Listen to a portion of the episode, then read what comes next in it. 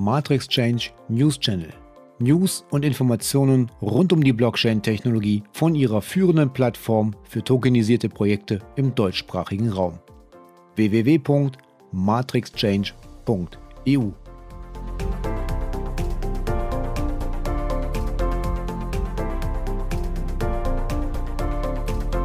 Hallo und herzlich willkommen zum Matrix Change Podcast, Ausgabe Nummer 8. Mein Name ist Holger Kuhlmann und hier gibt es die News und Updates rund um die Blockchain-Technologie. Wir informieren Sie darüber, was in der Kryptowelt passiert und natürlich zum Thema Tokenisierung. Vorab noch etwas Eigenwerbung. Für alle, die ihr Kapitalanlagenportfolio noch etwas diversifizieren möchten, kann ich einen Blick auf www.matrixchange.eu unter dem Reiter Invest empfehlen. Das Matrix Change Baskets M18 Portfolio bietet einen guten Mix verschiedener Assetklassen an. So sind sowohl die Chancen als auch die Risiken ausgewogen.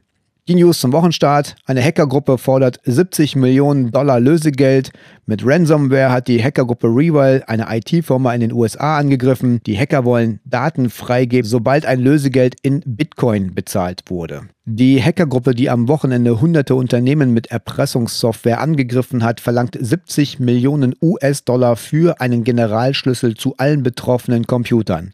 Der Betrag solle in der Digitalwährung Bitcoin bezahlt werden, postete die Gruppe namens Rewile auf ihrem Blog. Die Hackergruppe hatte eine Schwachstelle beim amerikanischen IT-Dienstleister Kaseya genutzt, um dessen Kunden mit einem Programm zu attackieren, das Daten verschlüsselt und Lösegeld verlangt. Folgen waren bis nach Schweden zu spüren, wo die Supermarktkette Coop fast alle Läden schließen mussten, weil Kassen nicht mehr funktionierten. Auch in Deutschland waren IT-Dienstleister und mehrere seiner Kunden betroffen. Es handelt sich um einige tausend Computer bei mehreren Unternehmen, sagte ein Sprecher des Bundesamtes für Informationstechnik. Insgesamt seien mehr als eine Million Computer infiziert worden, schreibt die Zeit. Den Artikel dazu verlinke ich in den Show Notes. Es kann sein, dass auch Ihre Bank bald Negativzinsen erhebt. Getarnt als sogenanntes Verwahrgeld kommt die Negativzinsbelastung durch die Hintertür.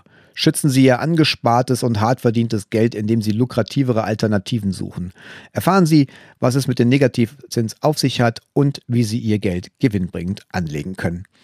Immer mehr Banken verlangen von ihren Kunden Negativzinsen, häufig schon ab einem Betrag von 25.000 Euro. Das Verwahrgeld beträgt satte 0,5 Prozent von der ersparten Einlage. Hinzu kommen Verluste wie zum Beispiel Mehrkosten durch Kontoführungsgebühren, durch die steigende Inflation und die stetige Entwertung des Geldes reduziert sich die Einlage zusehends. Es ist nun an der Zeit, sich nach Alternativen umzusehen, denn die Geldentwertung schreitet voran. Zuerst war es im Gespräch, den Negativzins ab einem Betrag von 100.000 Euro zu erheben. Mittlerweile wurde dieser Betrag Betrag aber mehr als halbiert. Und der eifrige Sparer muss tief in die Tasche greifen. Allein die ING will ab diesem Monat 750.000 Sparer anschreiben und diese von den Negativzinsen unterrichten. Es gibt allerdings einige lukrative und profitable Anlagegeschäfte, die eine sinnvolle Option darstellen. Ein Beispiel wäre es, Token zu kaufen. Eine Anlage in tokenisierte Projekte ist vereinfacht gesagt ähnlich wie eine Aktie zu verstehen. Sie können über Token Unternehmensbeteiligungen kaufen und beispielsweise wie beim Cubic Token von den Mietpreiseinnahmen oder den Immobilienverkäufen des Projektes direkt profitieren. Zudem werden sämtliche weitere Vermögens- und Sachwerte tokenisiert. Das bedeutet, dass Sie auch kleine Mengen Geld für Rohstoffe, Immobilienanteile oder Anteile an Kunstgegenständen etc. erwerben können. Sie können Ihr Vermögen mit dem Matrix Change Baskets M18 Portfolio streuen, was ihnen mehr Sicherheit bietet. Chancen und Risiken werden damit ausgewogen verteilt, bei einer sinnvollen Haltefrist ab 18 Monaten, was unter anderem aus steuerlicher Sicht von Bedeutung ist. Dieses Portfolio enthält unter anderem Anlagemöglichkeiten in nachhaltige tokenisierte Projekte aus dem Bereich Rohstoff, Lifestyle, Unternehmen und Immobilien. Die Geldentwertung ist unausweichlich vorprogrammiert, denn 350 Banken ziehen noch noch nach. Wer denkt, dass die Negativzinsen von vereinzelten Banken erhoben werden, der irrt sich gewaltig. Laut dem Bericht der Tagesschau vom 30.06. haben bereits 350 Banken angekündigt, es der ING Bank gleichzutun. Viele Kunden werden überrascht sein vom sogenannten Verwahrgeld, das sie für die Lagerung und Aufbewahrung ihres Geldes bei einer Hausbank bezahlen dürfen. Wenn sie den Negativzinsen ein Schnippchen schlagen wollen, dann investieren sie kleine Geldmengen in Token und streuen ihr Vermögen. Das Fondsstandortgesetz soll den deutschen Fondsstandort attraktiver machen. Das Fondsstandortgesetz tritt am 2.8.21 in Kraft. Das heißt, schon bald können Fondsanleger auch in Kryptowährungen investieren, denn das neue Fondsstandortgesetz bietet neue Anlagemöglichkeiten und Spezialfonds an. Bis zu 20 Prozent aller Spezialfonds können in Kryptowährungen angelegt werden. Wenn Sie Ihre Kryptogewinne bisher für ein Jahr behalten haben, dann waren diese Gewinne umsatzsteuerbefreit. Mit dem neuen Fondsstandortgesetz soll sich diese Befreiung nur auf Gewinne beziehen, die der Anleger für zehn Jahre zurückbehalten hat. Dieser Teilbereich erntet heftige Kritik. Der lange Zeitraum von zehn Jahren koppelt sich an das ohnehin große Anlegerrisiko. Diese Haltefristverlängerung und Gesetzesänderung macht Kryptogewinne unattraktiv und könnte einen negativen Einfluss auf den Kryptowährungshandel haben. Die BaFin hat das Augenmerk auf nicht lizenzierte Exchanges gelegt. Lebit stellt den Service ein. Die Bundesaufsichtsbehörde für Finanzdienstleistungsaufsicht konzentriert sich gerade auf die Plattformen, die noch keine gültige Lizenz besitzen. Ein gutes Beispiel ist der niederländische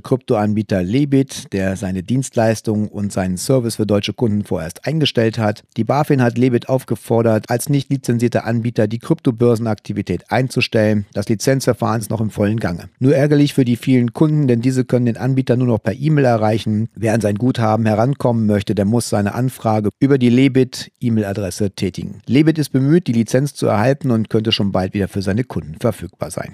Ja, Fazit daraus ist, das Bundesfinanzministerium hat unrealistische Vorstellungen beim Kryptohandel. Gut ist, dass sich die Ministerien um die Sicherheit der Anleger und Händler bemüht. Gut auch ist, dass die Lizenzen so vergeben werden, dass sie nach deutschem Recht und Gesetz behandelt werden können. Schlecht ist, wenn sich das Bundesfinanzministerium mit unwirklichen Vorschlägen durchsetzen will, dass dieses Konzept unwirtschaftlich und unattraktiv macht. Das Fondsstandortgesetz beinhaltet neue Perspektiven und Möglichkeiten, aber auch unrentable Haltungsfristen, die einfach noch stark hinterfragt werden müssen. Hierzu gibt es einfach noch zu großen Bedarf, um das Ganze nochmal zu überarbeiten. Ja, kommen wir noch zu einem Partner von der Matrix Change und zwar gibt es hier ein Update des Leo Coin. Beim Leo Coin steht das Update auf Leo 2.0 bevor, um die Nutzer zu belohnen und das Angebot zu verknappen, werden im Zuge der Vorbereitung 4,2 Milliarden Coins aus der sogenannten Pre-Mining-Phase verbrannt. Die Global Cybersecurity Summit wird in Vorbereitung auf das Update Leo 2.0 2.0 4,2 Milliarden Leo-Coin verbrennen. Das Angebot soll mit dieser Maßnahme verknappt werden und die treuen User, die das Projekt von Beginn an unterstützen, zu belohnen. Um Transparenz für die Nutzer zu gewährleisten, können die Transaktionen auf dem Leo Explorer verfolgt werden unter leoexplorer.eu. Im Rahmen der Vorbereitung des Updates werden 4,2 Milliarden Coins verbrannt. Das entspricht 20 Prozent aller jemals verfügbaren Leo-Coins. Als Pre-Mining-Phase wird das Mining von Coins vor der offiziellen Markteinführung bezahlt bezeichnet. Die für das Token Burning vorgesehene Leo-Coins wurden vorgeschürft. Für ein Projekt wie das Update auf 2.0 ist es mitunter erforderlich, einen bestimmten Prozentansatz an vorgeschürften Coins an Nutzer zu verteilen. Anders als Bitcoin läuft Leocoin wesentlich ressourcenschonender. Zur Erzeugung von Leocoin durch Staking wird deutlich weniger Energie verbraucht als für das Mining von Bitcoin.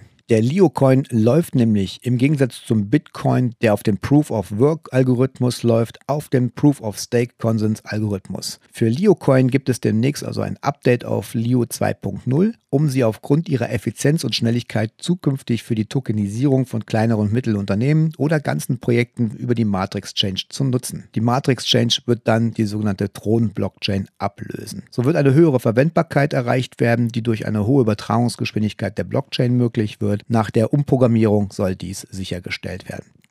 Das Burning von LeoCoin erfolgt durch den Versand an eine Wallet-Adresse, für die kein privater Schlüssel vorhanden ist. Eine Wallet-Adresse wird extra dafür eingerichtet und die privaten Keys für diese Adresse werden im Vorfeld vernichtet. Künftig wird LeoCoin diese Adresse für einen regelmäßigen Coin-Burn nutzen. Das Gesamtangebot wird dadurch deutlich reduziert, was den LeoCoin zukünftig nochmal interessanter für Kapitalanleger macht. Ja, das war Ausgabe Nummer 8 zum Wochenstart und ich wünsche allen eine erfolgreiche Woche. Ich empfehle nochmal einen Blick auf matrixchange.eu. Dort könnt ihr alle Beiträge nochmal nachlesen. Mein Name ist Holger Kuhlmann und ich verabschiede mich bis zur nächsten Ausgabe. Hat Ihnen die Ausgabe gefallen und möchten Sie auch zukünftig informiert werden? Dann folgen Sie uns doch in den sozialen Medien. Sie finden Matrix Change auf Twitter, LinkedIn, Facebook und Instagram.